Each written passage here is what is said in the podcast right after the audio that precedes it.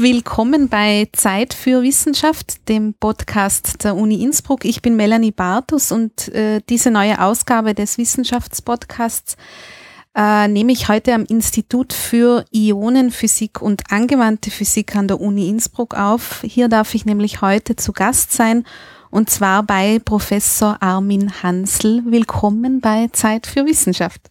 Ja, willkommen am Institut. Es freut mich, dass Sie die Zeit gefunden haben, auch bei uns vorbeizuschauen und dass wir uns heute wahrscheinlich über Wolken unterhalten können. Ja, genau, das ist schon ein gutes Stichwort. Äh, Sie leiten hier am Institut die Arbeitsgruppe für Umweltphysik und Ionenmolekülreaktionen. Worüber wir eben heute zumindest hauptsächlich, sagen wir mal so, sprechen wollen, ist äh, Ihre Arbeit gemeinsam mit Ihrem Team in einem internationalen Großprojekt. Dabei geht es um ein mehr als nur alltägliches Phänomen, das wir alle kennen, nämlich wie schon angesprochen die Wolken. Man könnte Ihre Forschungsfrage, wenn ich das jetzt richtig verstehe, aus meiner Vorbereitung eigentlich auf eine zunächst einmal relativ simpel erscheinende Frage reduzieren, unter Anführungszeichen, nämlich die Frage, wie entstehen eigentlich Wolken? Ist das richtig? Ist das wirklich noch etwas, was wir im Jahr mittlerweile schon 2015 immer noch nicht wissen? Naja, es mag für viele sehr überraschend klingen, dass wir immer noch nicht genau wissen, wie also Wolken entstehen. Also jeder von uns braucht nur äh, hinauszuschauen und man sieht diese Wolken und man sieht, ja, die, die sind da, die werden gebildet. Jeder denkt sich ganz einfach, das ist Wasserdampf, der sich da zusammenfindet. Und wenn nur genügend Wasserdampf da ist, dann äh, bildet sie eine Wolke. Äh, so einfach ist es Gott sei Dank oder leider, wie immer man das sehen mag, nicht. Ähm, Wasser kann äh, in unserer Atmosphäre äh, nirgends selbstständig kondensieren. Es gibt also keine Bedingungen auf der Erde, in der Atmosphäre, da wo so ein hoher Wasserdampf da wäre, dass also spontan in ultrareiner Atmosphäre Wasser äh, zu Wassertröpfchen wird. Äh, diese Kondensation basiert auf solchen sogenannten Kondensationskeimen und die Entstehung dieser Keime, die die Voraussetzung für die Kondensation des Wassers und damit für die Bildung von Wolkentröpfchen sind, diese Entstehung der Keime, die ist weitgehend noch unverstanden.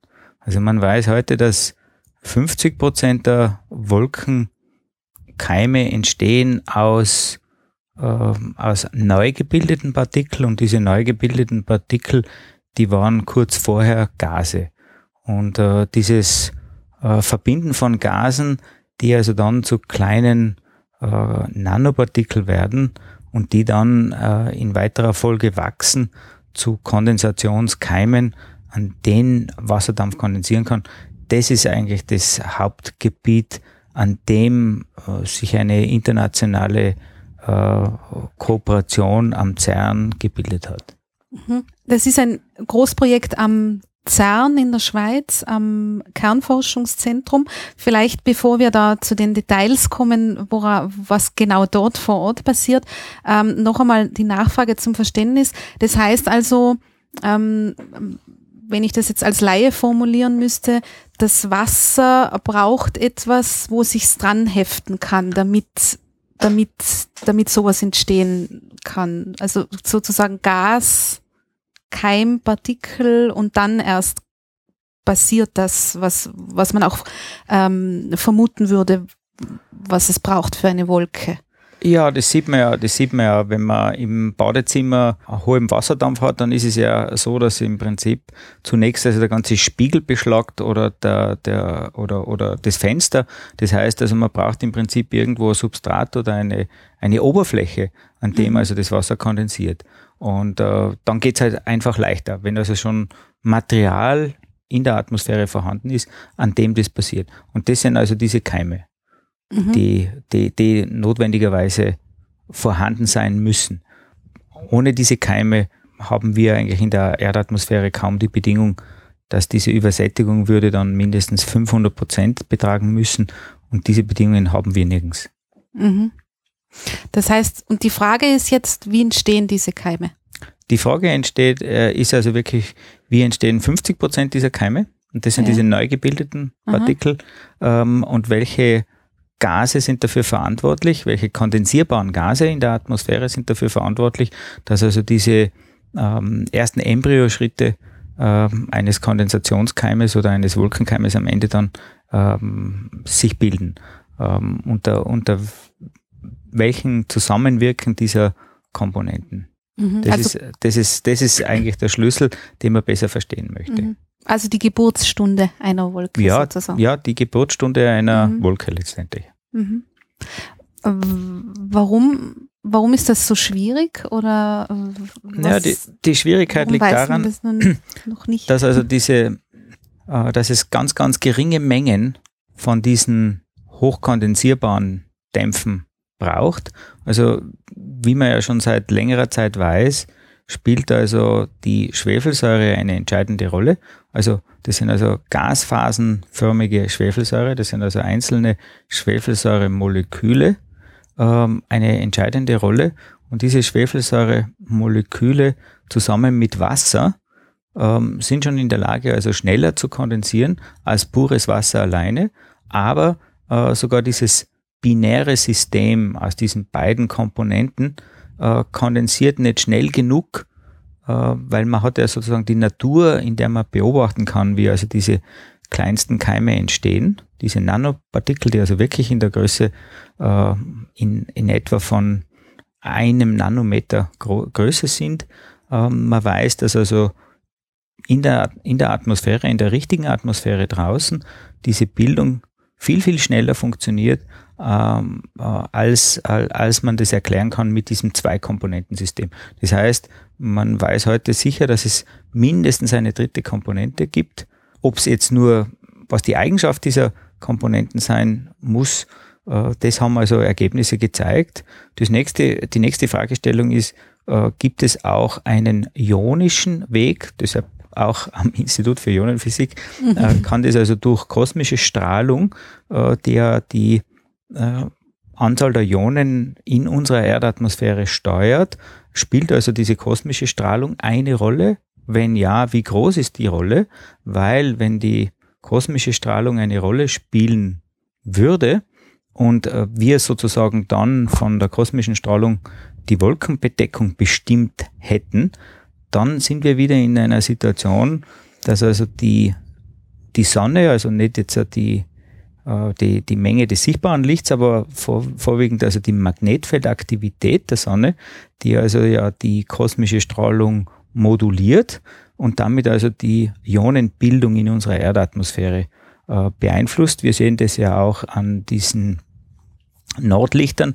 Wenn wir also ein aktives Jahr haben, dann haben wir mehr Nordlichter als in anderen Jahren. Wenn also dieser ionische Keimbildungsprozess eine ganz, ganz große Rolle spielt, dann äh, würden wir sozusagen in unserer Wolkenbedeckung sehr stark fremdbestimmt sein. Ähm, warum interessiert uns überhaupt die Wolkenbedeckung? Also nicht nur, dass es um Niederschlag geht, aber es geht auch um Klima. Mhm. Weil ähm, die größten Unsicherheiten in den heutigen Klimamodellen kommen also von den Einflüssen der Aerosole und äh, vor allem äh, aus der Seite, wie Aerosole die Wolkenbedeckung mitgestalten, wie sie sich steuern. Äh, weil grundsätzlich kann man sagen, also mehr weiße Wolken bedeutet, dass es kühler wird. Und äh, wenn wir also die Wolkenbedeckung verstehen, wie also die Wolkenbedeckung äh, gesteuert wird, dann äh, verstehen wir auch viel besser den kühlenden Einfluss der Aerosole auf unser Klima.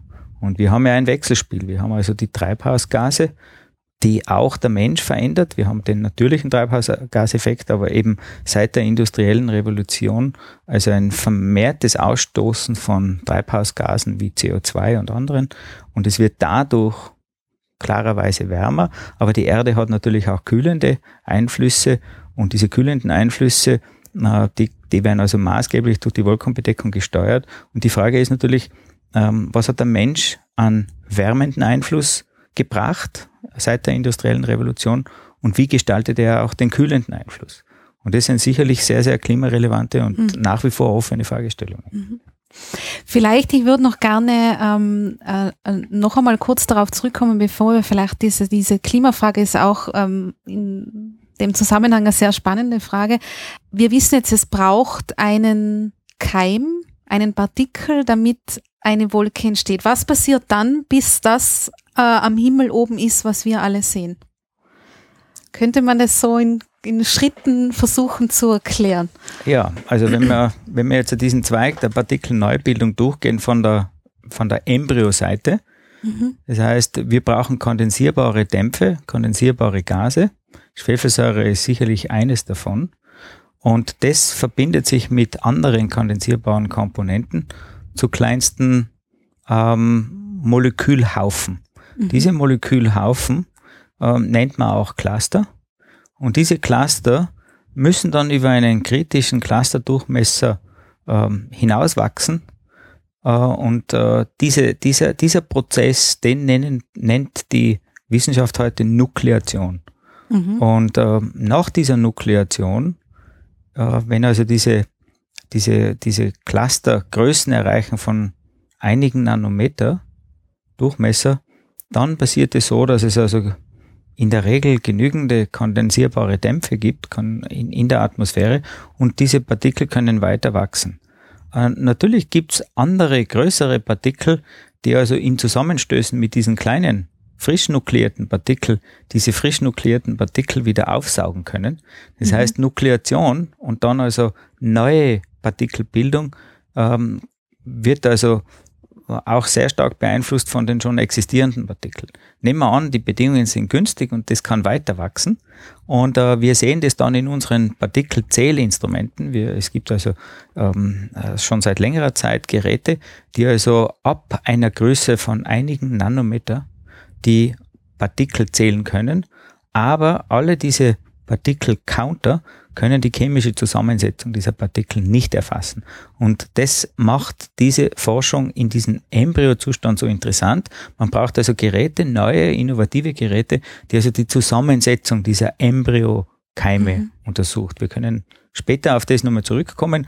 Das ja. ist also ein entscheidender Vorteil, der über die letzten Jahre passiert ist, dass man das also dort gemeinsam in diesem Konsortium am CERN einsetzen kann.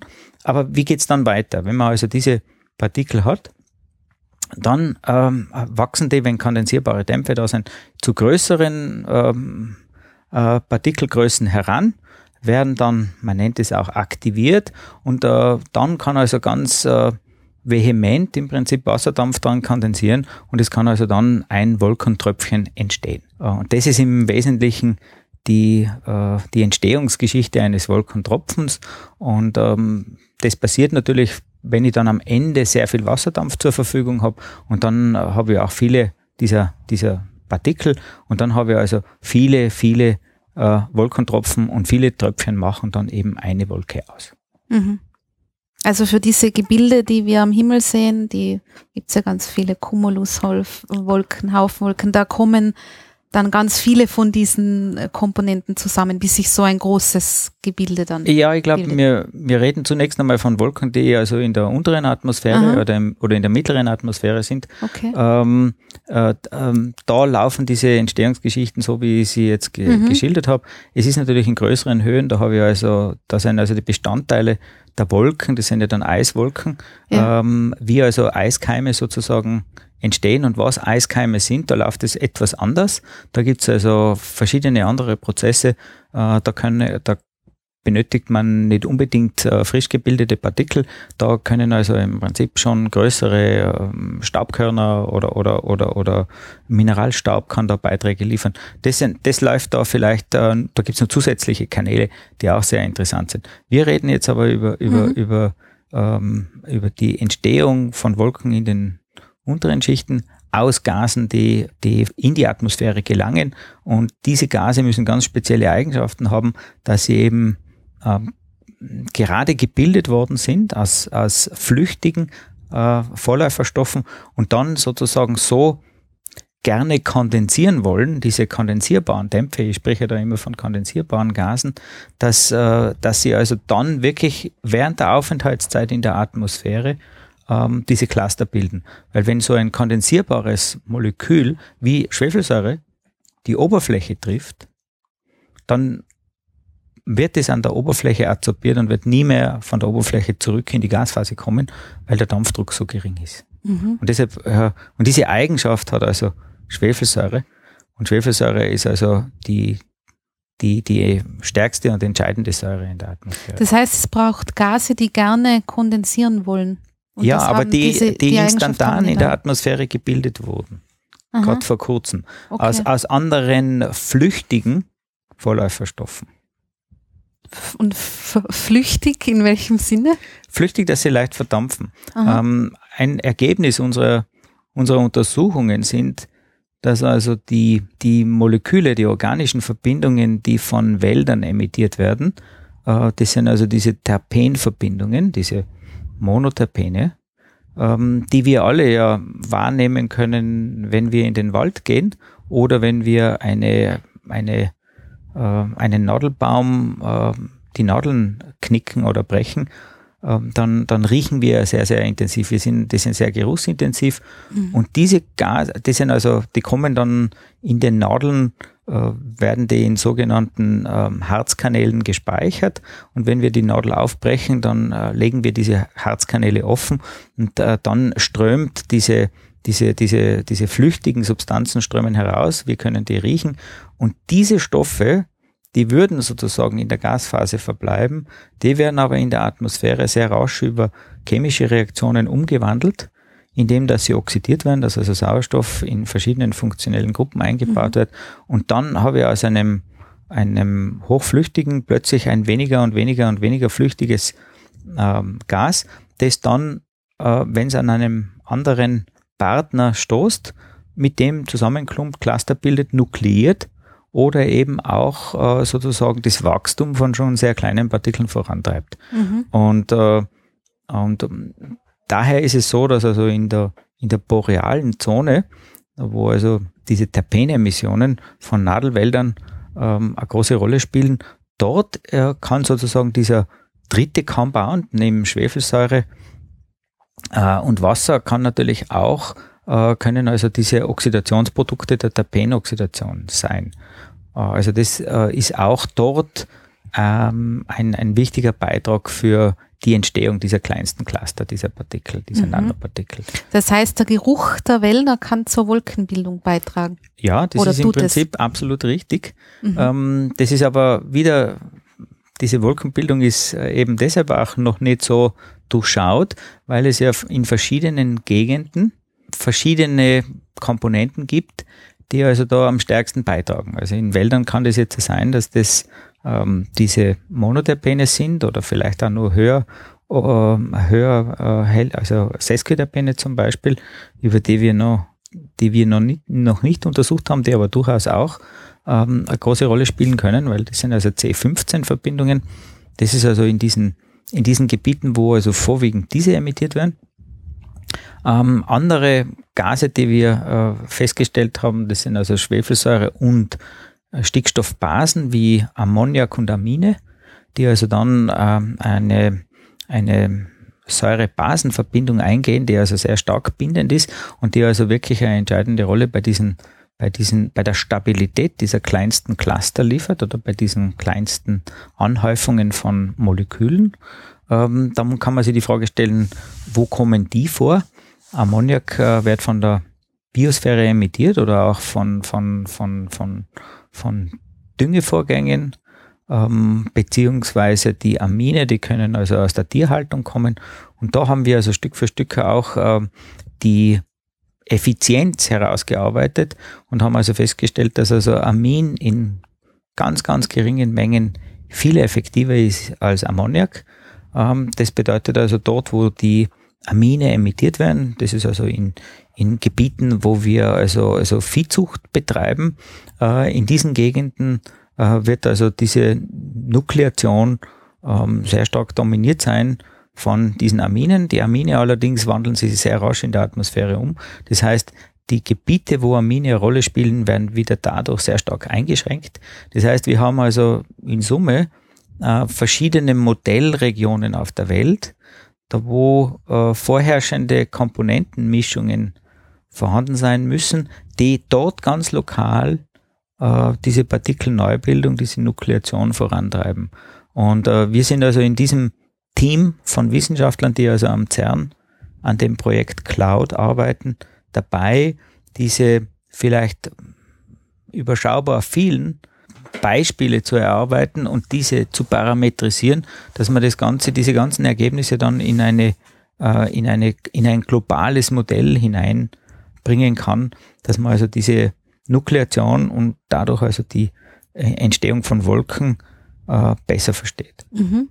Ich hätte jetzt dazu noch einige Fragen. Ja, Trotzdem gern. würde ich jetzt gern kurz dieses Projekt, von dem wir beide schon mehrmals jetzt gesprochen haben, äh, erklären. Am CERN in der Schweiz, an dem Kernforschungszentrum, haben Sie eine hm, ein Großexperiment installiert mit Kollegen, mit internationalen Kollegen äh, und Kolleginnen. Haben Sie das deshalb gemacht, weil man es in der Atmosphäre sozusagen direkt nicht beobachten kann? Also dort wird simu dort simulieren Sie im Grunde die Entstehung von Wolken. Ja, es ist äh, in der Atmosphäre kann man also an verschiedenen Gegenden messen, wie schnell also diese kleinen Partikel von kleiner einem Nanometer bis zu größeren Größen von mehreren Nanometern heranwachsen. Das kann man schön beobachten.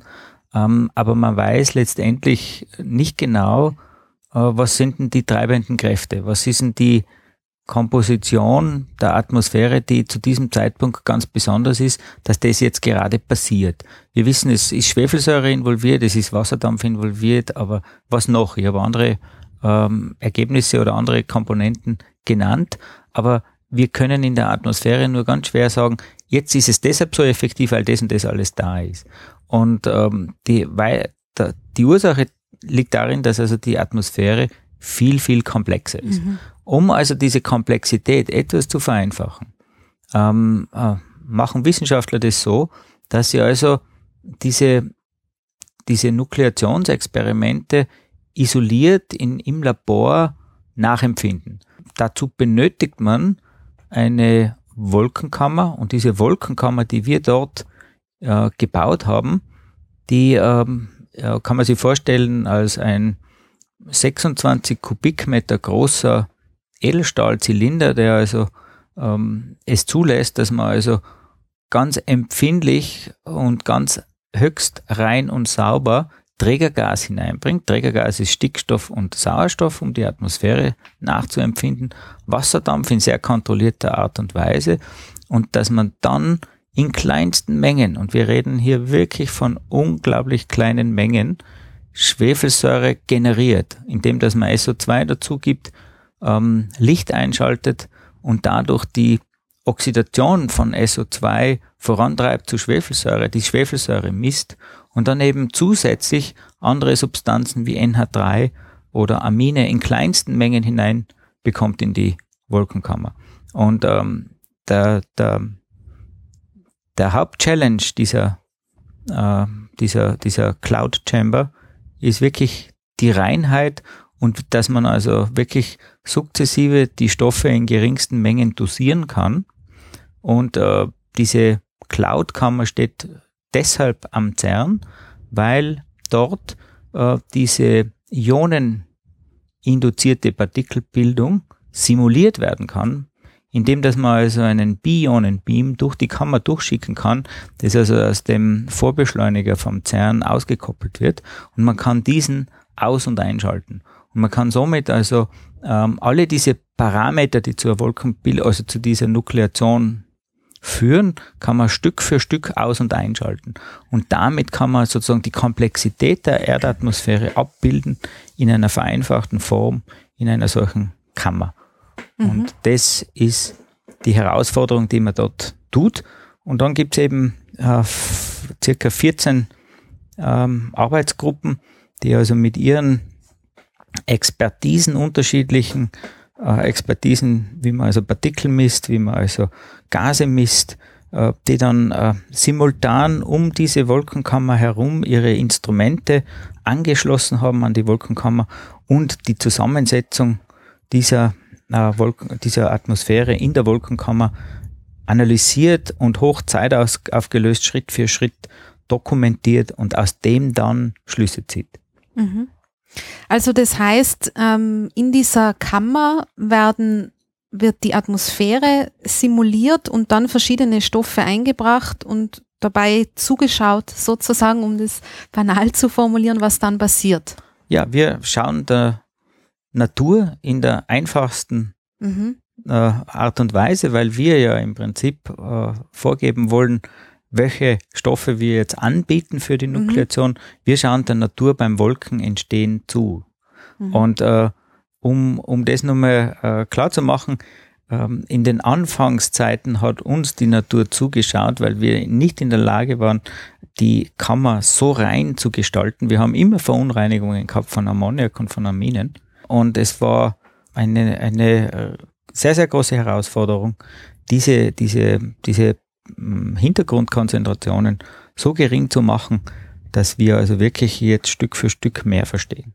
Das ist deshalb so wichtig, dass sie rein ist, weil man sonst nicht sagen kann, welche dieser Stoffe dann letztlich dazu beigetragen hat, dass, dass das gebildet wird. Oder? Genau so ist es, mhm. weil eben ähm, ähm, ein Mix von verschiedenen Stoffen diese Partikel bilden können mhm. und, ähm, und äh, und äh, es ist entscheidend, dass man sagt, okay, jetzt habe ich so viel Schwefelsäure und jetzt habe ich so viel Amin und jetzt habe ich so, so viel Ammoniak, weil ähm, erst im Zuge dieser Untersuchungen, die ja nun schon seit mehreren Jahren im Gange sind, äh, haben herausgestellt, dass zum Beispiel eine Menge äh, von Amin, äh, eine extrem kleine Menge von Amin im Part per Trillion Bereich, das sind also ein Aminmolekül auf eine äh, ja, auf 10 hoch 12 Luftmoleküle kann also schon entscheidend sein, dass da die Nukleation einsetzt.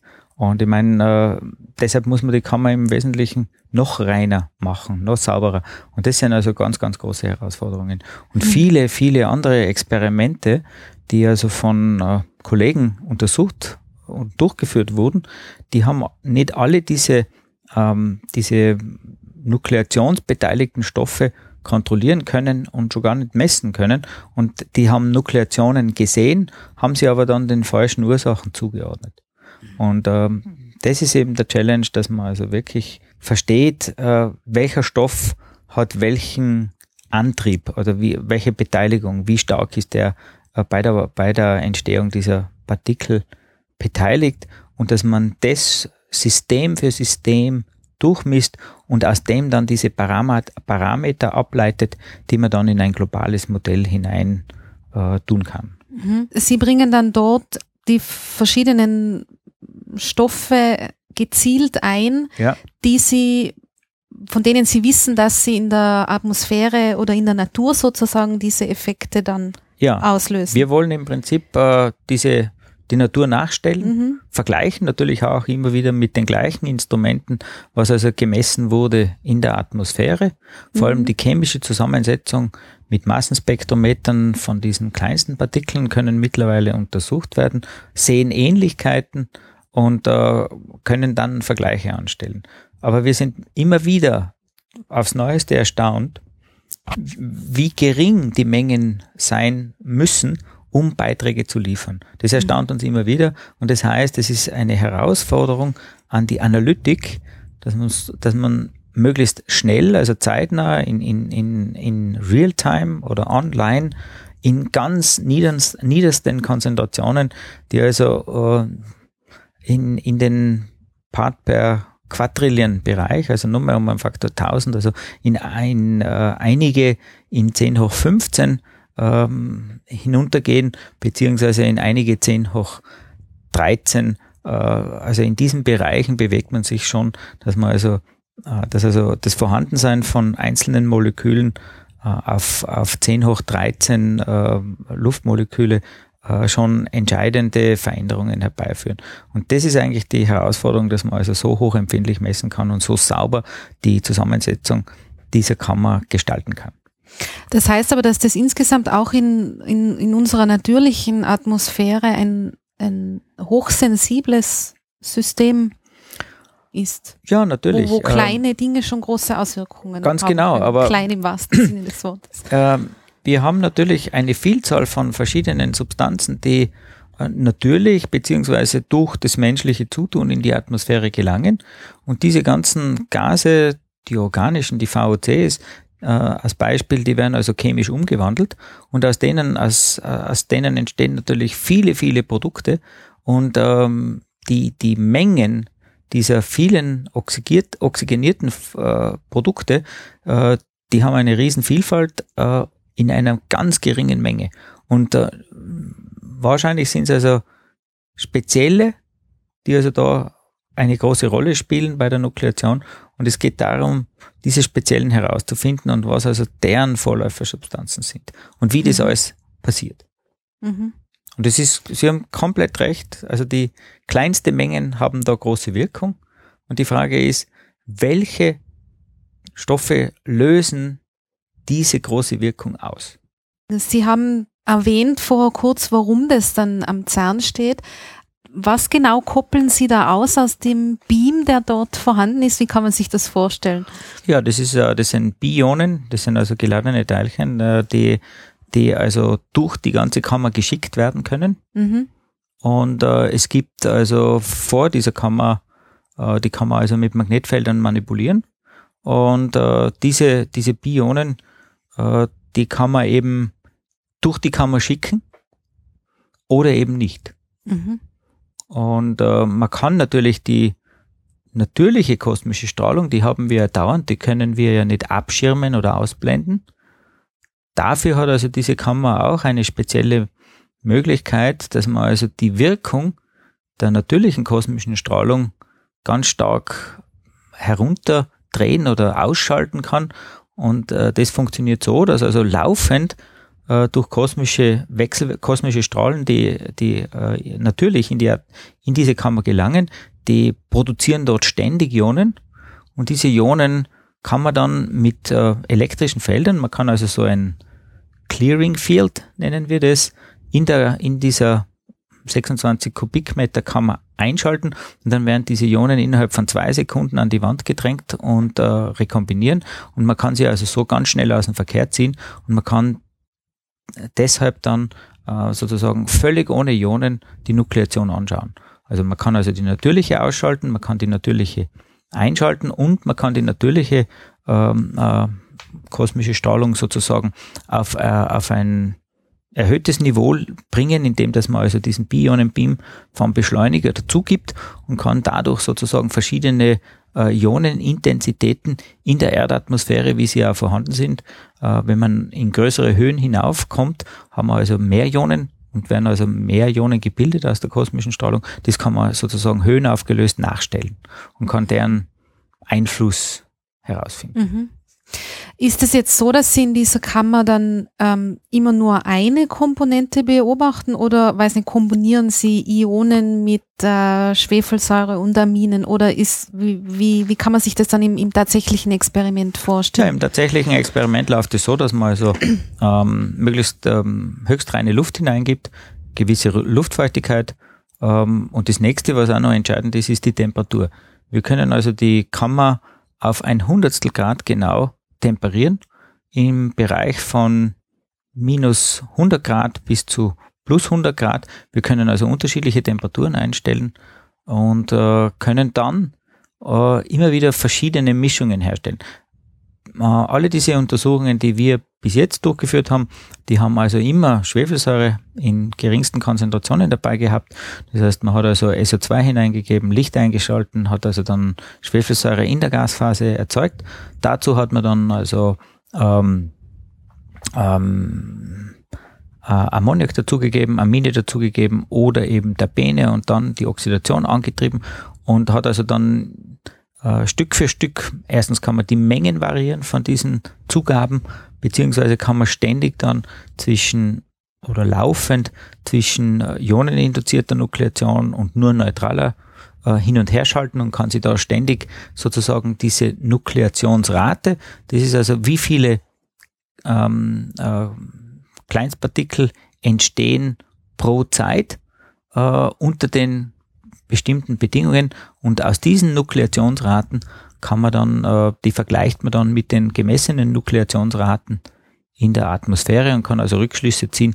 Habe ich jetzt uh, richtig nachgestellt? Kann ich jetzt das erklären oder kann ich es nicht erklären? Geht mein System zu langsam oder komme in die Nähe, dass es schnell genug geht? Mhm. Also das heißt, die, das, was Sie dort an Ergebnissen bekommen, vergleichen Sie dann mit Messungen aus Natürlich. Aus, der, Natürlich. aus unserer Atmosphäre. Natürlich. Ja. Und äh, die ersten Ergebnisse waren eben so, dass wenn man Schwefelsäure und Wasser hat, dann ähm, misst man Nukleationsrate und man kann also dann da äh, dazuschalten, äh, die Ioneninduzierte, dann geht die Nukleation schneller. Aber wir waren weit weg von der Schnelligkeit der Nukleation in der Erdatmosphäre. Mhm. Weit weg. Das heißt, mhm. ähm, in, der, in der Erdatmosphäre passiert das kaum. Mhm. Also das, diese, also man braucht mehrere Komponenten. Und es ist ja ganz klar, in der Atmosphäre haben wir ja immer mehrere Komponenten zur Hand. Ja. Und, äh, und dann ist immer die Frage, wie viel brauche ich, dass es so und so schnell geht.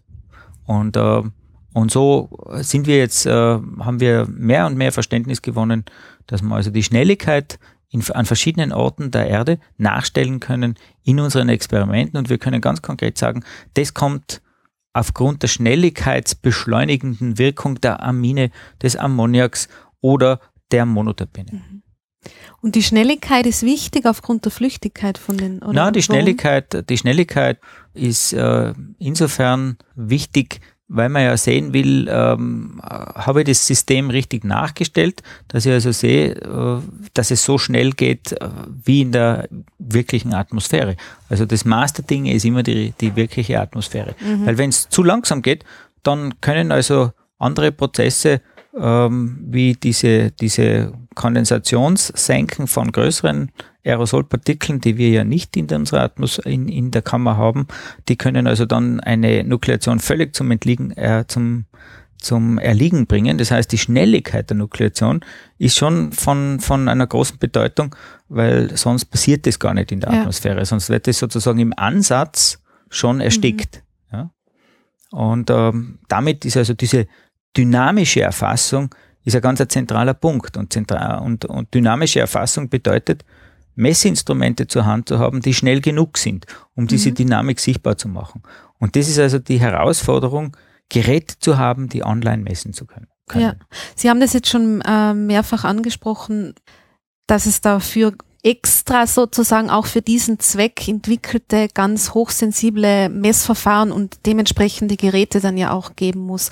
Können Sie uns da was, was hat denn die Innsbrucker Ionenphysik ähm, dazu beigetragen? Was messen denn Sie? Weil es, Sie haben ja schon angedeutet, es ist ja ein internationales Team, jeder bringt seine Expertise ein. Was ist denn Ihr, Ihre, Ihre, Ihr Beitrag in der Cloud-Kammer? Ja, der Grund, warum wir an Cloud beteiligt sind, das ist deshalb, weil äh, wir ein Gerät äh, schon vor mehr als 15 Jahren entwickelt haben, das wir ständig weiterentwickeln das äh, nennt sich also dieses äh, Protonentauschreaktionsmassenspektrometer, äh, das in der Lage ist, organische Verbindungen und äh, einige inorganische Verbindungen höchst empfindlich und äh, ganz schnell zu messen. Wie und heißt das Gerät? BTRMS, also Protonentauschreaktionsmassenspektrometer. Okay, ja. Das ist ein chemisches Ionisationsverfahren, das heißt, wir verwenden also Primärionen die also äh, diese, äh, diese Moleküle, die wir untersuchen wollen, ähm, ähm, möglichst fragmentfrei ionisieren können. Und am Ende haben wir dann ein Massenspektrometer, das also quantitativ und sehr schnell diese Produkte analysieren kann. Und aus dem können wir also die Mengen äh, dieser Stoffe äh, analysieren. Wir können damit bei Cloud beitragen, dass wir die Reinheit der Kammer messen was ist alles an störenden Komponenten drinnen und wir können herausfinden, ist das, was wir hineindosieren, wird es auch richtig abgebildet, kommt es auch in der richtigen Menge an. Und somit können wir also eine sehr kontrollierte Bedingung äh, ähm, herausfinden. Mhm. Äh, es hat sich allerdings gezeigt über diese letzten mehreren Jahren, dass unsere Geräte so toll sie sind und so empfindlich sie sind, dass wir uns wünschen würden, noch empfindlichere Geräte zu haben.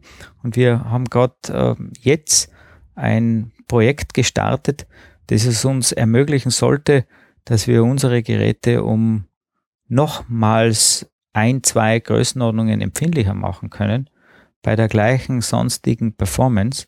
Und äh, das sind also ganz äh, spannende Entwicklungen, die wir da durchführen, gemeinsam mit der Firma Jonicon von Innsbruck und unterstützt von der FFG. Mhm. Und äh, diese, diese äh, Empfindlichkeitssteigerung wird von unseren Fachkollegen schon ähm, heißest erwartet, dass wir also wirklich mh, besser verstehen können, wie aus diesen Gasen wie zum Beispiel die Terpene, wie also dann über Oxidationsprozesse kondensierbare Dämpfe werden und wir wollen also diesen Übergang von diesen volatilen Präkursorgasen zu diesen weniger und weniger flüchtigen kondensierbaren Dämpfen sichtbar machen. Und da gibt es derzeit noch kein Gerät. Es gibt von unseren Kollegen andere Massenspektrometer, die äh, die Zusammensetzung dieser kleinsten Aerosolcluster analysieren können, mhm. aber die haben wieder Schwierigkeiten, dass sie sozusagen diese Gase, die wenig Sauerstoff beinhalten, also wenig die Moleküle, die also nur ähm, von diesen primären und äh, die ersten Oxidationsprodukte davon, die haben also Schwierigkeiten, diese zu sehen. Und da wollen wir mit unserer Technologie genau sozusagen diese Lücke schließen. Und das ist etwas, was uns ähm, natürlich auch ähm, dann ermöglichen wird, diese Geräte auch in anderen wissenschaftlichen Fragestellungen oder in anderen Anwendungen an, einzusetzen, wenn wir, wenn es uns gelingt, ein so hochempfindliches Gerät wieder zu bauen. Mhm. Wie, wie schaut da der Fortschritt im Moment aus? Also wir sind also höchst zuversichtlich, dass ja. uns das gelingen wird. okay. Und äh, ja, es ist eine sehr spannende äh, Situation und äh, ich bin froh, dass also ähm, viele engagierte Kollegen und Mitarbeiter dabei sind, die also mit, mit äh, großer Begeisterung und mit äh, großem Einsatz an diese Weiterentwicklung der Geräte herangehen. Und äh, wir haben also ein, äh, ein Ziel uns gesetzt und das schaut so aus, dass wir also zur nächsten Herbstkampagne, die also im September, Oktober 2015 stattfindet, dass wir mit dem neuesten Massenspektrometer aus Innsbruck dabei sein, sein wollen. Und äh, andere Kollegen wollen also mit neueren Geräten für die Analyse der Partikel dabei sein. Also es ist ein sehr, sehr spannendes ähm, wetteiferndes Umfeld, das mhm. also äh, diese, diese Fragestellungen, die uns dort äh, immer wieder äh, bewusst werden, dass man diese Fragestellungen gemeinsam lösen kann. Wie schaut's denn aus mit, mit diesem Edelstahlzylinder selber? Weil Edelstahl klingt ja jetzt gar nicht so sonderlich, aber wenn der so, wenn da drinnen so hoch, komplexe, hochsensible, ganz feine Vorgänge passieren, wie kann man so ein, so einen Zylinder herstellen oder was muss man da berücksichtigen? Ja, wir haben in den Anfangsphasen, wie wir das geplant haben, lange, lange Diskussionen gehabt, äh, was denn das geeignete Material dieser Kammer wäre. Mhm. Und äh, es gibt ja viele äh, ähnliche chemische äh, äh, Kammern, wo man chemische Untersuchungen äh, durchführt. Und äh, die meisten dieser Kammern bestehen aus Teflonfolie. Teflonfolie ist ein inerter Kunststoff für den Laien, ähm, der natürlich tolle Eigenschaften hat. Aber wenn man, ähm, es war uns dann eigentlich schnell, sehr, sehr rasch klar, dass wir, dass äh, aus Voruntersuchungen äh, schon gezeigt wurde, dass also kleinste Mengen an Stoffen ähm, die große Wirkung haben können, war uns völlig klar, wir können nicht eine Kammer aus einem möglichst inerten Material bauen, das dann auf ewig so inert bleibt. Uns war völlig klar, es wird immer wieder nach jedem Nukleationsexperiment ein sehr intensives Reinigungsprogramm für unsere Kammer ja. geben. Und ein intensives und das intensivste Reinigungsprogramm, das wir uns vorstellen haben können, war, dass wir unter hoher Temperatur die Oberfläche mit Ozon und äh, mit Wasserdampf reinigen. Und damit war völlig klar, dass wir eine, eine stabile, robuste Oberfläche brauchen. Und äh, wir haben uns also völlig äh, in Übereinstimmung äh, mit, mit den jetzigen Ergebnissen eigentlich für das richtige Material entschieden. Das ist also Edelstahl, aber dieser Edelstahl, der ist also die Oberfläche von dem Edelstahl ist ja nach der Fertigung normal relativ rau und die Rauigkeit ist also mit einem speziellen Electropolishing-Verfahren ähm, äh, sehr sauber gereinigt und äh, die ist also sehr, sehr, äh, die Oberfläche ist also sehr ja, smooth, sehr glatt letztendlich. Mhm. Und wir sind also sehr froh, dass wir also in dieser Kammer eigentlich nur Edelstahl und sehr, sehr edle andere metallische Teile drinnen haben, weil sonst könnten wir alle diese Untersuchungen nicht machen und schon gar nicht mit Ionen arbeiten, weil Ionen und, und Isolatoren ist ein Thema, das sie überhaupt nicht vertragt. Ähm, natürlich auch über die Zeit, wenn man immer wieder ähm, auch in kleinen Mengen Schwefelsäure synthetisiert da drinnen, ist es so, dass das natürlich korrosiv wäre. Und äh, wenn wir also nicht äh, äh, beste Materialien, sauberste Materialien hätten, äh, könnten wir könnten wir diese Untersuchungen nicht durchführen. Weil äh, es ist ganz entscheidend, dass man also ein Experiment hat und das nächste Experiment mit anderen Zusammensetzungen, anderen Mischungen darf nicht beeinflusst sein von dem, von der Geschichte des Experiments und deshalb braucht es also ein ganz spezielles Reinigungsverfahren. Und ähm, das war natürlich auch etwas, das wir uns äh, im Prinzip erarbeitet haben über die Zeit. Und das ist auch äh, im Prinzip ein Beitrag von Innsbruck, der immer wieder also sozusagen die Effizienz dieses Reinigungsprozesses anhand der Restgaszusammensetzung immer wieder mit unseren Instrumenten und auch mit anderen Instrumenten überwacht werden konnte. Man kann also sagen, ja, das war jetzt ein effektiver Reinigungsprozess. Nein, er, er muss nur länger andauern. Äh, äh, das heißt also, die Überwachung der Sauberkeit ist ein ganz entscheidender Faktor auch. Das heißt aber, das beginnt schon von den Eigenschaften, die diese Kammer selber haben muss, bis zu dem, was alles eingebracht wird, wie das überhaupt gemessen werden kann, ist ja unglaublich komplexes Feld ja, unterm Strich. Und das, glaube ich, macht verständlich, äh, dass, dass also das, was sozusagen in der Natur abläuft, ja. ähm, dass also da unter dem Schlagwort die kleinsten Mengen von, von den richtigen Stoffen können Großes bewirken, indem dass sie das Heranwachsen von, von, von Nanopartikeln in, in Wolkentröpfchen äh, maßgeblich mitgestalten. Das ist also wirklich äh, ganz entscheidend und wir können äh, das nur nachstellen, wenn wir ähnlich sauber arbeiten, wie das die Natur unter, mhm. unter manchen Bedingungen kann. Mhm. Und deshalb äh, ist das auch sicherlich ein ganz äh, wichtiger Faktor, dass man an die Grenzen des Machbaren geht von der von der von von den Materialien, die man verwendet, um eine möglichst inerte Kammer zu bauen und auch immer wieder an die Grenzen geht des Messbaren von der analytischen Seite her. Und äh, um also da tiefer und tiefer einzutauchen in die in die in die in die Nukleationsprozesse äh, braucht man empfindlichere und empfindlichere Geräte. Wo soll es denn hingehen letztendlich, dass man in dieser Kammer das in zum Beispiel auch derselben Geschwindigkeit und in derselben Komplexität nachstellen kann, wie es tatsächlich in der Atmosphäre passiert? Ist das das Ziel, wo das, wo das Projekt dann sozusagen den Endpunkt erreicht hätte, wenn man das kann? Ähm, diese chemischen Experimente. Wir unterscheiden ja zwischen chemischen Experimenten und wir machen ja im, im, äh, wir machen auch Experimente, wo wir also Expansionsexperimente machen können, wo wir also äh, Wasser- und Eisbildung untersuchen können.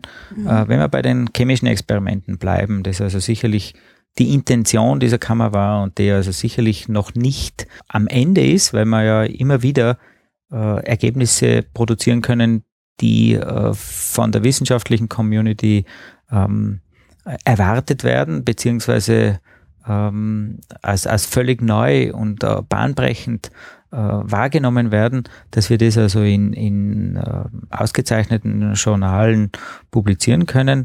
Ähm, ich glaube, wir sind derzeit äh, in der Lage, äh, wenn wir also unsere Instrumente dann im Herbst zur Verfügung haben, also die neuen entwickelten Instrumente in, zur Verfügung haben und die äh, Reinheit, da kann man noch besser ähm, herstellen können und auch überwachen können. Ich glaube, wir können uns dann in eine besondere Richtung bewegen und diese Richtung ist, äh, gibt es eine Nukleation ohne Schwefelsäure? Das ist eine Fragestellung, die dann äh, eine Situation nachstellt, wie es also vor der industriellen Revolution war, Aha. wo also die Schwefelsäure in der Atmosphäre nur von den biologischen äh, Schwefeleinträgen, die es ja zweifellos gibt. Also im marinen Bereich äh, spielt, spielt also die Emission von DMS aus, aus, ähm, aus Algen und aus, äh, aus der Biosphäre eine, einen natürlichen Eintrag. Und dieser natürliche Schwefeleintrag, der ist natürlich seit der industriellen Revolution vom Menschen sehr stark umgestaltet worden. Wir haben also durch die Verbrennung von schwefelhaltigen Brennstoffen große Mengen von Schwefelsäure oder SO2 und dann Schwefelsäure in die Atmosphäre eingebracht. Ähm, mit den jetzigen Know-how ist es dann ähm, wahrscheinlich möglich, dass wir sozusagen also diese prähistorische Zusammensetzung der Atmosphäre auch untersuchen können, beproben können und wir können also dann uns die Frage stellen, äh, wie schaut denn die Nukleation mit ganz geringen Schwefelsäurekonzentrationen aus? Was mhm. sind denn mhm. da die treibenden Faktoren? Wie war denn das vor der industriellen Revolution? Und wir können uns also dann die Frage stellen, haben wir das heute richtig in unseren Modellen abgebildet? Oder ist im Prinzip der Beitrag des Menschen falsch parametrisiert?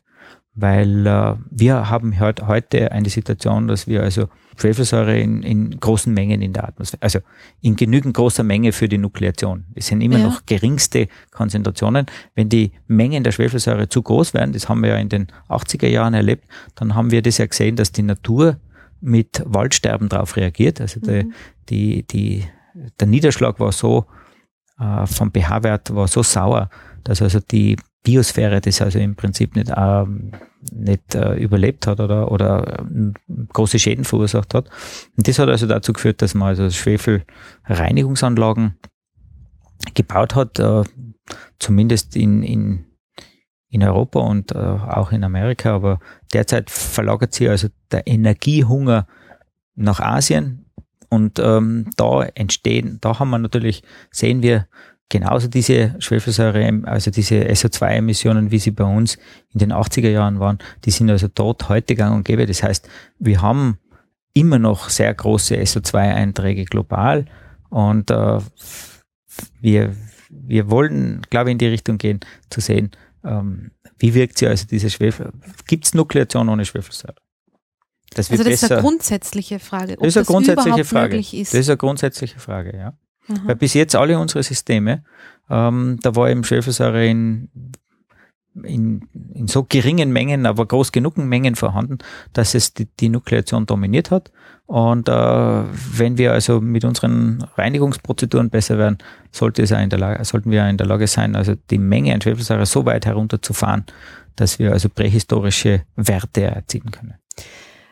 Schwefelsäure gilt dann in, in ihrer Arbeit auch besondere Aufmerksamkeit, weil das um, um Schwefelsäure bilden sich solche ähm, bis Keime jetzt dann besonders gern. kein einziges äh, Experiment gegeben, wo nicht die Schwefelsäure überwacht worden wäre.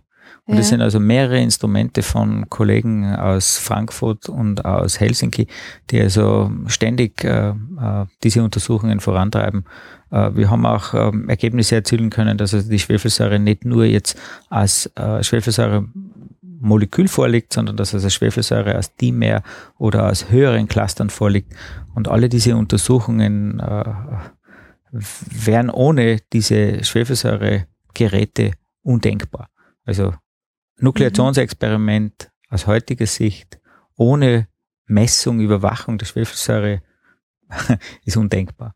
Ach so, das ist ja interessant. Das heißt, Sie können jetzt ähm, in den Experimenten, die sie auch in ihrer selbst konstruierten Kammer machen, die Schwefelsäure nicht ja. ganz ausblenden. Na. Also dann, dann, dann passiert sozusagen keine Nukleation. Äh, es ist so, dass wir also in dem Moment, wo wir ähm, die Produktion der Schwefelsäure anwerfen, steigt sofort die Nukleation. Mhm. Sofort. Mhm. Wir haben jetzt äh, Systeme untersucht, eben Schwefelsäure, Wasser mit Ammoniak, dann Schwefelsäure, Wasser mit Aminen dann Schwefelsäure mit Wasser und, äh, und eben diese Monoterpene, die dann oxidiert werden und verschiedene andere organische Verbindungen bei verschiedenen Temperaturen, bei verschiedenen Luftfeuchten. Und äh, die Schwefelsäure war immer, hat immer eine tragende Rolle bis jetzt mhm. gespielt bei all unseren Untersuchungen. Mhm. Bestünde auch die Möglichkeit, dass es ohne Schwefelsäure eigentlich gar nicht geht? Es ist eine offene, es ist eine völlig offene Frage, mhm. Ob, wenn die Menge der Schwefelsäure geringer und geringer wird, ob äh, andere Komponenten die Rolle der Schwefelsäure übernehmen können. Mhm. Und das ist sicher eine offene Fragestellung, die natürlich eine gewisse Relevanz hat in der historischen Entwicklung der Schwefelsäuremenge in unserer Atmosphäre, mhm. weil mhm. ähm, wir brauchen nur zurückgehen vor der industriellen Revolution. Wir haben viel, viel geringere Schwefelsäurekonzentrationen in entlegenen Gebieten in unserer Atmosphäre gehabt, also über borealen Zonen, wenn man weit weg von industrialisierten Gebieten war. Damals hat es keine industrialisierten Gebiete gegeben. Also die Grundschwefelsäurekonzentration war gering, viel, viel geringer wie heute. Wenn Sie aber schon feststellen konnten, dass das Schwefelsäure so eine ähm, wichtige Rolle spielt, dass dann durch das menschliche Handeln es auch sein könnte, dass die, die Entstehung der Wolken sozusagen gepusht wurde. Ja, das ist, ähm, das ist unbestritten. Also das wird auch im Klimareport ähm, natürlich mhm. seit, äh, seit Jahren erwähnt, dass ähm, die Emission von Kohlendioxid und äh, SO2 zusammen äh, in der Zeit, wo äh, die das SO2 aus der, aus, den, aus, der, aus der Kohleverbrennung nicht entfernt worden ist, war das schon ganz klar, dass also die Schwefelsäure, die dann zusätzlich in die Atmosphäre eingebracht äh, wurde, zusätzlich die Wolkenbildung stimuliert hat. Die Sache ist nur so, dass äh, man ist versucht zu meinen, dass dann sozusagen äh, es am, am besten wäre, möglichst viel zu verbrennen, möglichst viel schwefelhältige Kohle zu verbrennen, aber da muss man ein paar Dinge richtigstellen. Das heißt, die Verbrennung von, von, von Kohle erzeugt äh, erstens einmal mehr CO2. Die Aufenthaltszeit dieses CO2 ist in der Größenordnung von 100 Jahren in der Atmosphäre. Das heißt, die Nachhaltigkeit ist enorm, äh, was, also die, was also die Störung betrifft. Die Schwefelsäure, äh, die also aus der SO2-Emission kommt, ähm, hat also, das Waldsterben hat also schon gezeigt, dass dieses vermehrte SO2 zu vermehrten Schwefelsäure führt, das also wirklich die Gesundheit unserer Pflanzen, unserer Bäume und natürlich der Menschen beeinflusst. Das heißt, es ist ein Gesundheitsrisiko, das ich damit äh, auf mich nehme. Das heißt, das ist etwas, was ich immanent und sofort spüre und ich muss das sofort korrigieren. Wenn ich das auch nicht täte, ohne dass ich Filter einbauen würde, dann wäre es so, dass natürlich die Aufenthaltszeit der Schwefelsäure sehr, sehr begrenzt, begrenzt ist in einer äh, feuchten Atmosphäre, wie es in der unteren Atmosphäre da ist. Das heißt, da ist die Aufenthaltszeit äh, von, von, von Schwefelsäure, das ist sowas wie Tagen, Wochen. Mhm. Das heißt, das bringt es in keiner Weise, wenn ich also schwefelhältige Kohle verbrenne und die würde damit sozusagen das Klimaproblem lösen. Das ist undenkbar. Ja. Ja. Das funktioniert nicht. So funktioniert Aber das, das ist ja, äh, finde ich trotzdem einen sehr interessanten Aspekt, weil ich glaube, dass das so in der, in der allgemeinen Wahrnehmung, ähm, wenn es um, um CO2 und um Schwefel auch geht, das ist ja doch was, was man, was, was viele Menschen schon irgendwie am Radar haben, aber dass das Einfluss auf die Wolkenbildung hat, ja eher nicht.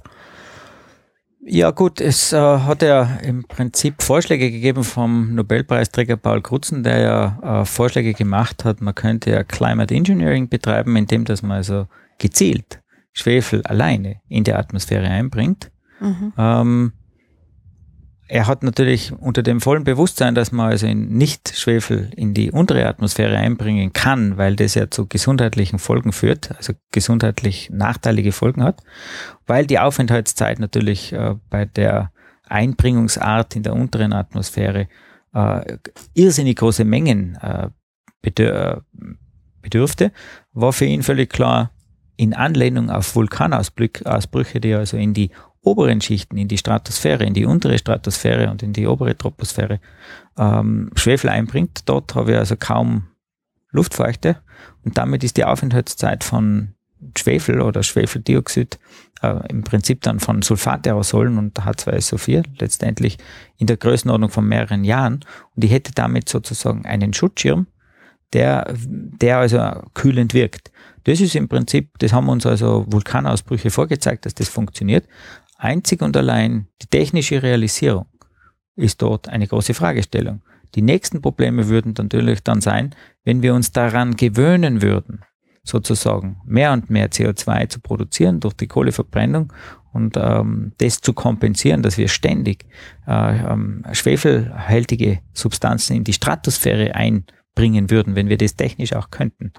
Wenn wir das plötzlich lassen würden, hätten wir in kürzester Zeit einen extremen Temperaturanstieg und die Frage ist, ob die Biosphäre adaptieren könnte. Das heißt, dieses Climate Engineering, also die, die Wechselwirkung des Schwefels beim Climate Engineering ist bekannt. Überlegungen über technische Realisierungen gibt es, aber äh, ich glaube, äh, dass das vielleicht eher derzeit nur als, als sehr, sehr hypothetisch und sehr, sehr theoretisch einzustufen ist. Mhm. Das heißt, viele Wolken sind gut? Ah, ich glaube, es ist in erster Linie entscheidend, dass wir also verstehen, wie die Wolken entstehen, wie mhm. sie natürlich entstehen und wie sie also deren Entstehungsgeschichte verändert hat durch das Zutun von Menschen.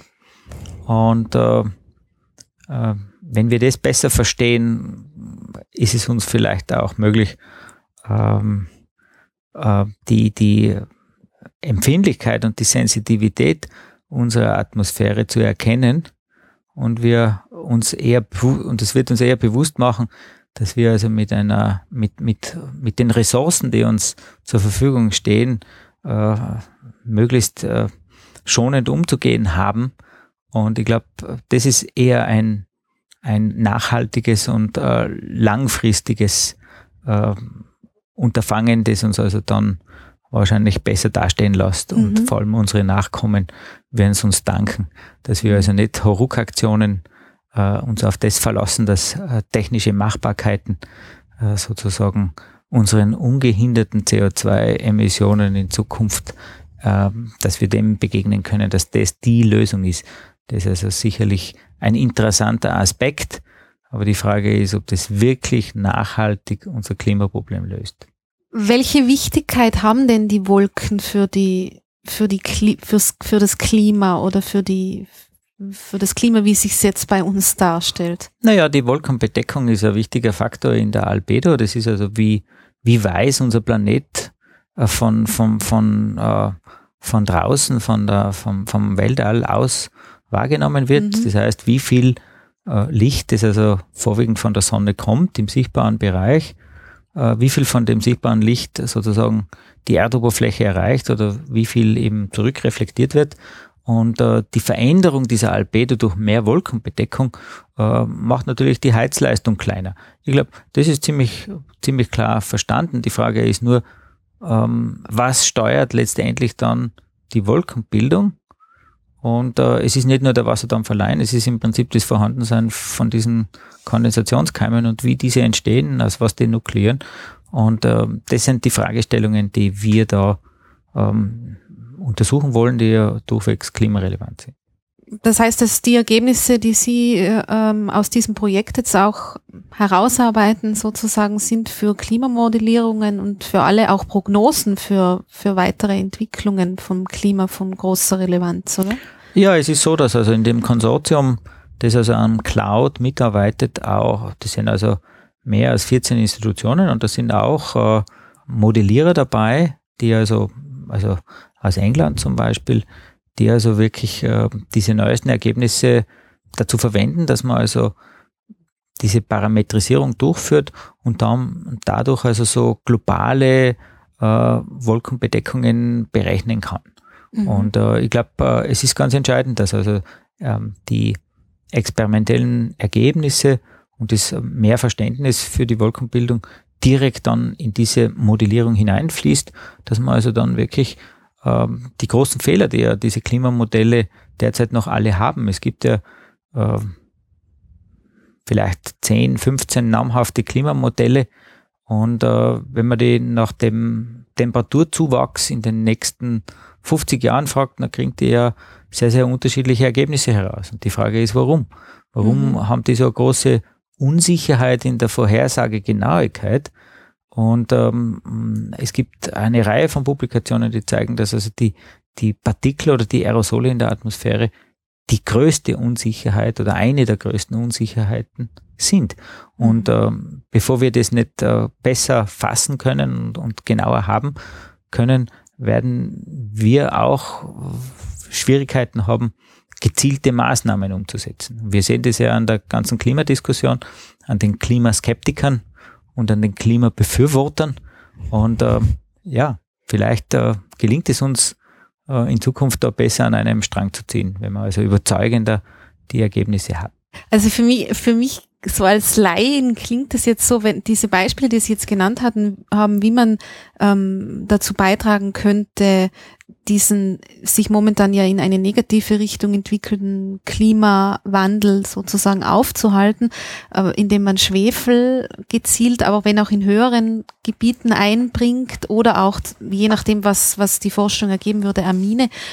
Wäre das nicht eine große Herausforderung, das zu kommunizieren? Weil das sind ja Stoffe, wo wo man so, wenn man kein Experte ist, glaube ich, nicht so positive Assoziationen dazu hat. Ja, es hat ja seit, ich glaube, Paul Kutzen hat das ja schon vor vielen Jahren vorgeschlagen. Ja, ja. Und es hat natürlich ein riesen Echo gegeben. Und es war ähm, mit diesem Climate Engineering Vorschlag mit dem Schwefel einbringen in die Stratosphäre, ähm, war das dann schon so klar, dass, dass wenn nichts anderes mehr greift und wir an einer Lösung sind, äh, die was also ihm, uns durch die Veränderungen sozusagen an, den, an die Wand drückt und wir sollten das dann, wir müssten was tun, dann wäre das eine Möglichkeit, vorausgesetzt, wir hätten die Technologie.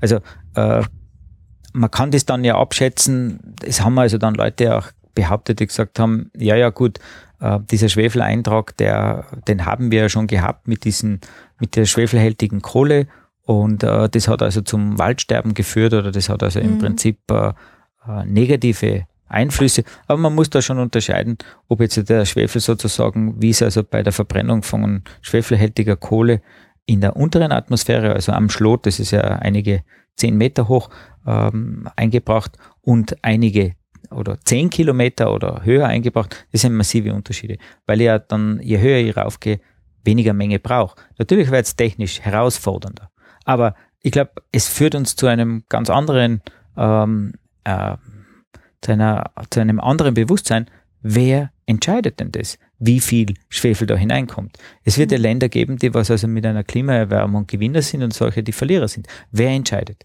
Und ich glaube, ähm, das ist etwas, und das würde das, abkühlend wirken? Ja, das würde sicher kühlend dann, wirken, ja. aber nur eben, wenn man das einbringt für, mit, einer, mit einer Laufzeit von vielleicht im Bereich von einem Jahr oder zwei Jahren. Und mhm. wer stoppt das dann? Wenn das jemand stoppt, äh, wer entscheidet über, über, über die Mengen, wenn man es technisch könnte? Wer entscheidet über das? Ich glaube, ähm, ich würde, ich würde, ich würde, ich würde erstaunt sein, äh äh, ob das äh, völlig friktionsfrei und ohne Streit gelänge. Mhm. Also ich glaube, das ist sicherlich ein Szenario, das, das wir also da gedanklich jetzt einmal äh, diskutiert haben, das uns politisch vielleicht äh, ganz woanders hinbringen würde. Mhm. Ja? Und ich glaube, das sollten andere entscheiden, ob das dann ja. zielführend ist oder nicht Verstehe. zielführend ist. Ich glaube, mhm. die Wissenschaftler sollten eigentlich nur die Grundlagen dazu ja. bringen. Mhm. Und äh, äh, es war natürlich auch diese Aussage, hat ein gewisse, gewisses Gefährdungspotenzial, dass man also meinen könnte, ja, wir können jetzt ungeniert Kohle verbrennen. Mhm.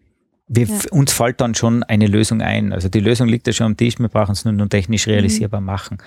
Und ich glaube, diese Allmacht des Machbaren ist das schon sehr schwer in Frage gestellt. Mhm. Weil wer entscheidet?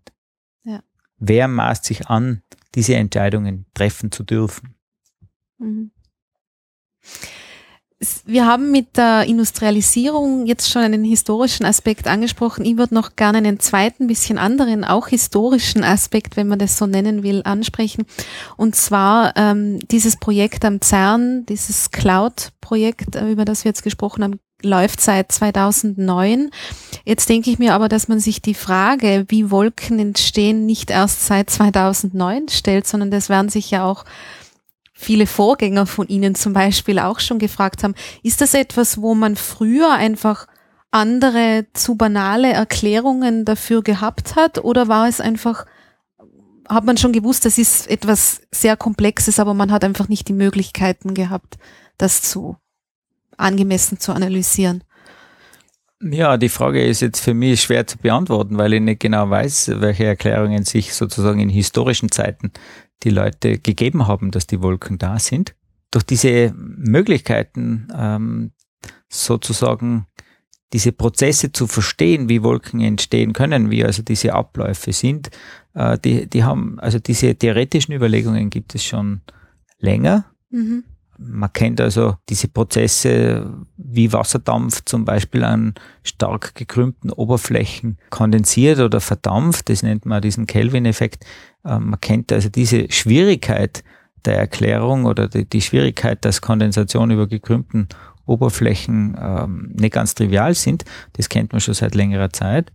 Aber erst eben neueste äh, Untersuchungen haben gezeigt, dass eigentlich das, äh, diese Prozesse viel komplizierter sind, als man sich das gedacht hat. Mhm. Und das Maß der Dinge, äh, wo, wo eben diese Differenzen aufgetreten sind, war, dass man feststellen hat müssen, dass die, die Schnelligkeit, wie die solche Partikel heranwachsen, die Nukleationsrate, dass die im Experiment, wenn man das Experiment unter sehr, sehr sauberen Bedingungen durchführt, dass man da gar nicht hinkommt, wo die Atmosphäre ist. Ja. Dass es viel zu langsam im Labor ist. Und dann haben wir gesehen, aha, da stimmt was nicht, das erklärt, das kann ich mir nicht ja. erklären. Und, und wenn man, wenn man sozusagen mit Verunreinigungen gearbeitet hat, ja, dann war man sehr atmosphärennah, dann hat man das schon gesehen. Und ich meine, das herauszuschälen und herauszufinden, was denn da die Ursachen sind, also man war, war nah an dem, was tatsächlich passiert, aber man, hat, man konnte man sich geglaubt, ja, man kann das nicht wirklich erklären. Man, man, hat also das schon verstanden, aber mhm. man hat dann wieder, das ist ja ein paar Jahre her, hat man wieder Schritte zurückgehen müssen und dann mhm. gesehen, nein, nein,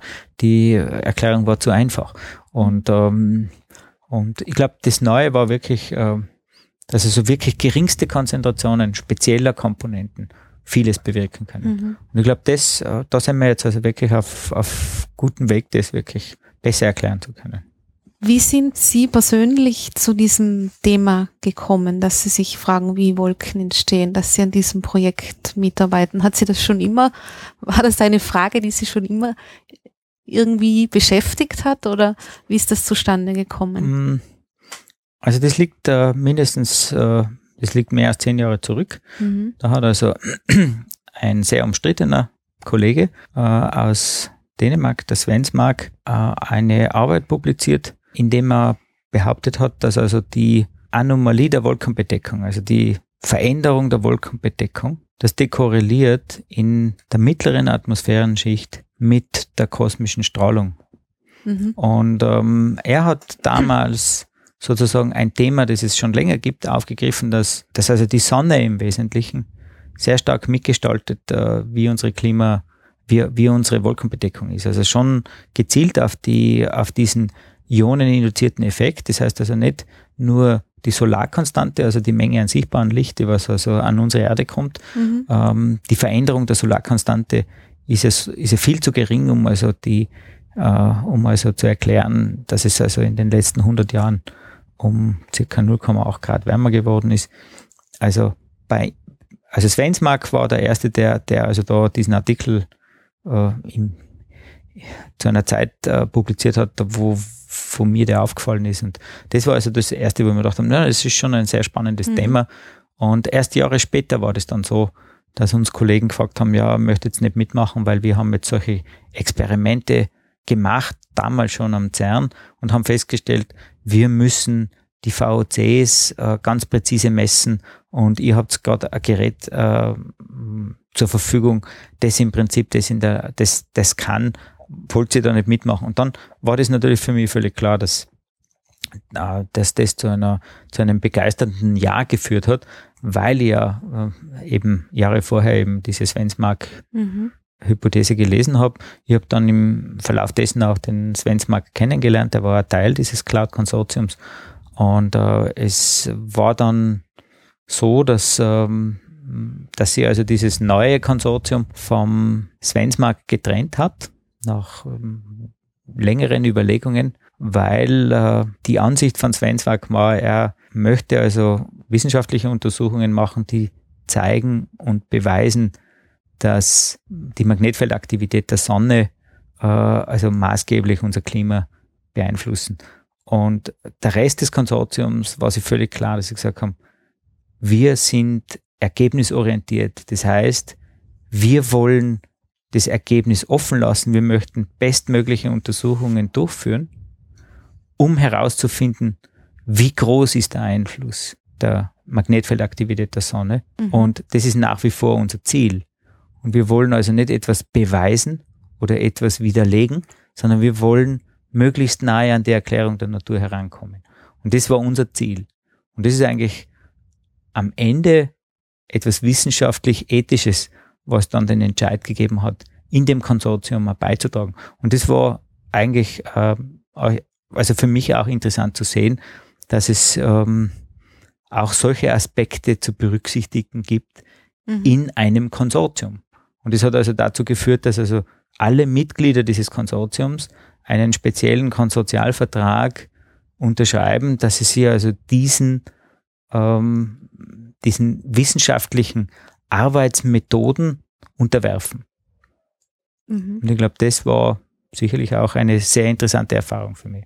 Ja, das heißt, die Trennung dann von diesem Wissenschaftler, den Sie jetzt erwähnt haben, ist dann ähm, deshalb erfolgt, weil Sie diese direkte Korrelation jetzt nicht als Grundannahme für Ihre Untersuchungen stehen lassen wollten. Ja, wir wollten, wir wollten möglichst ohne vorgefasste Meinung an ein Experiment herantreten. Und, und das Konsortium hat sich so aufgestellt, dass das möglich wird. Und okay. äh, man hat dem Kollegen Svensmark damals auch angeboten, er möge da mittun, aber es ist einfach nur möglich, dass, es, dass er bei einem solchen Projekt dabei ist und er hat also ein eigenes, ich glaube sein Projekt nennt sich Sky, mhm. äh, Projekt gehabt und es war für uns schwer vorstellbar, dass jemand an beiden Projekten beteiligt sein mhm. kann, weil er ja dann andere Ergebnisse bewusst oder unbewusst zurückhalten könnte.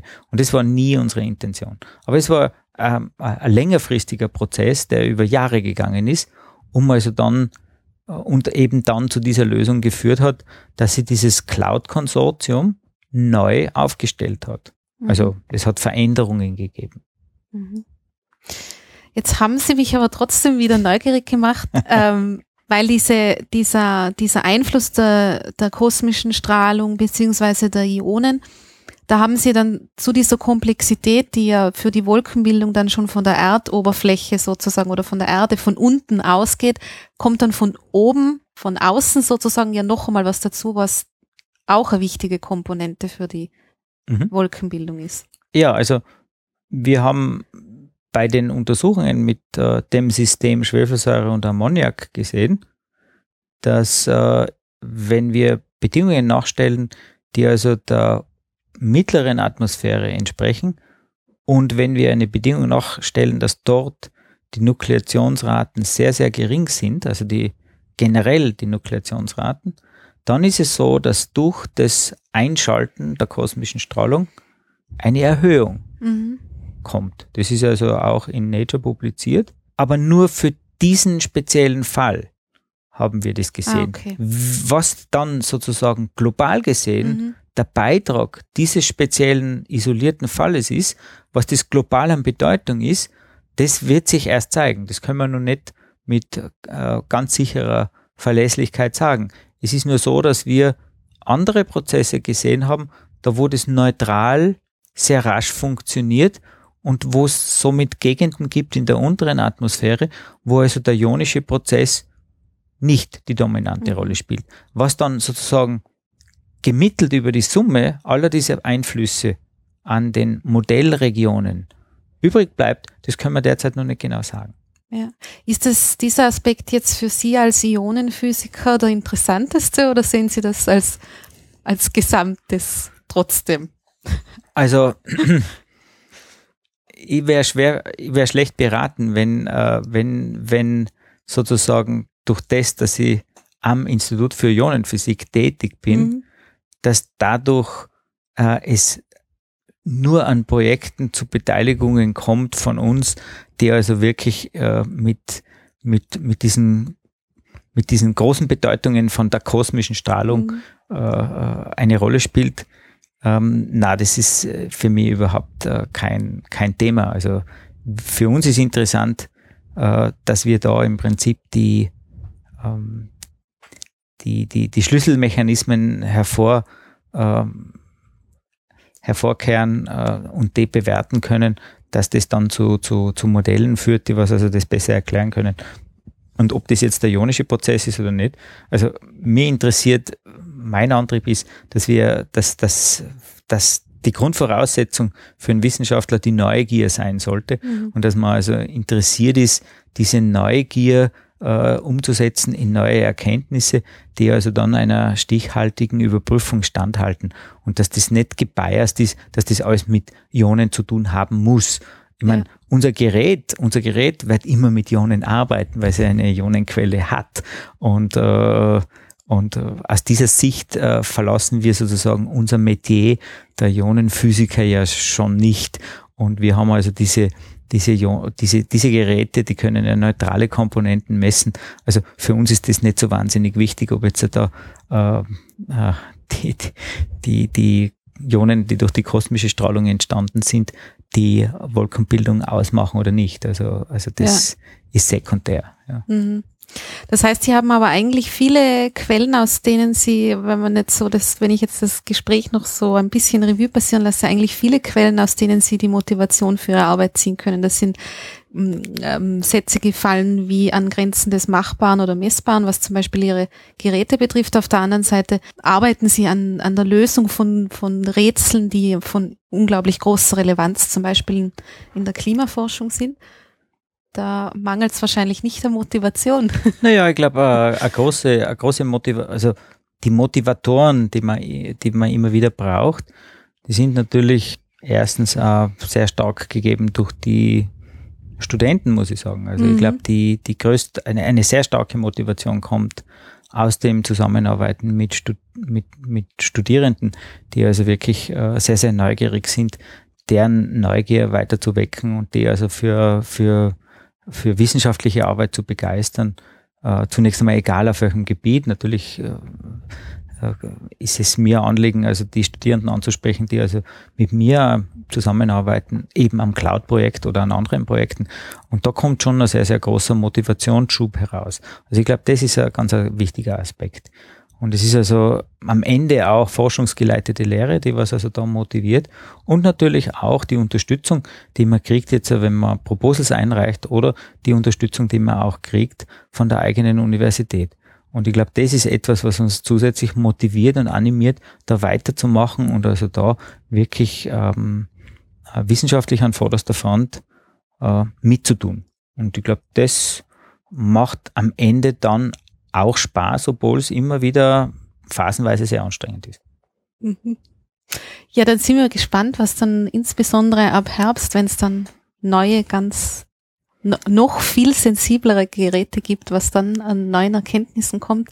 Herr Professor Hansel, vielen Dank für das Gespräch. Ja, danke Ihnen auch und danke fürs Zuhören.